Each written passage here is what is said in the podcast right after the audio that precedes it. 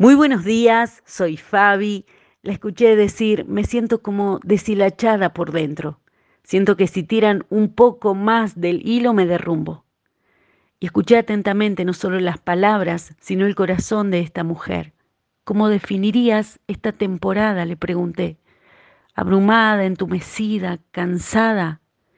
Y sabemos que Dios quiere renovar nuestra mente de pensamientos paralizantes como estos. Sabemos que Él tiene para nosotros planes de bienestar y de esperanza, pero hay días en que lo que no sabemos es por dónde empezar.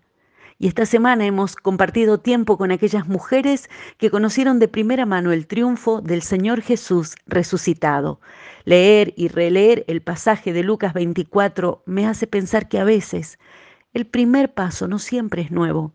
Dios nos conoce y nos ama y trata suavemente con nuestra historia. Él sabe que hay momentos en que para caminar hacia lo nuevo solo tenemos que recordar lo que ya sabemos y creerlo y seguir avanzando sobre eso. Vivimos en la era de la actualización permanente. Creemos que siempre nos estamos perdiendo de algo. Sin embargo, para levantar los ojos al cielo hoy y volver a sentir la valentía que necesitamos para seguir, a veces solo tenemos que recordar lo que Dios ya nos ha dicho en el pasado y entonces nuestra fe se nutre para el futuro. En Lucas 24 dice, las mujeres quedaron aterradas y se inclinaron rostro en tierra. Entonces los varones de vestiduras resplandecientes preguntaron, ¿por qué buscan entre los muertos a alguien que está vivo? Él no está aquí, ha resucitado. Recuerden lo que les dijo en Galilea, que resucitaría al tercer día. Entonces, ellas recordaron lo que Jesús había dicho, así que regresaron corriendo. ¿Qué promesa de Dios para tu vida necesitas recordar hoy? ¿Qué palabra de autoridad Dios te dio y es todo el permiso que necesitas para seguir avanzando?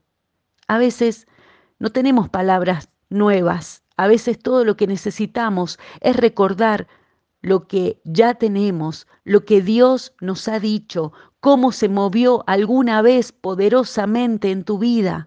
¿Por qué no crees que Él está ocupándose de tus asuntos ahora? ¿Sentiste su amor y presencia en el pasado? ¿Por qué nuestra falta de fe y la duda de su amor y presencia hoy?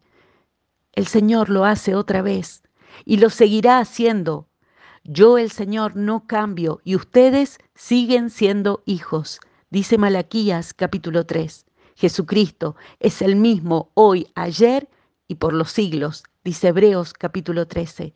No dejen que el corazón se les llene de angustia. Confíen en Dios y confíen también en mí, dice el Señor Jesús en Juan capítulo 14. Así es, Señor, recordando tu palabra, tu promesa en nuestro corazón, avanzan nuestros pies hoy. Así es, en su nombre. Amén.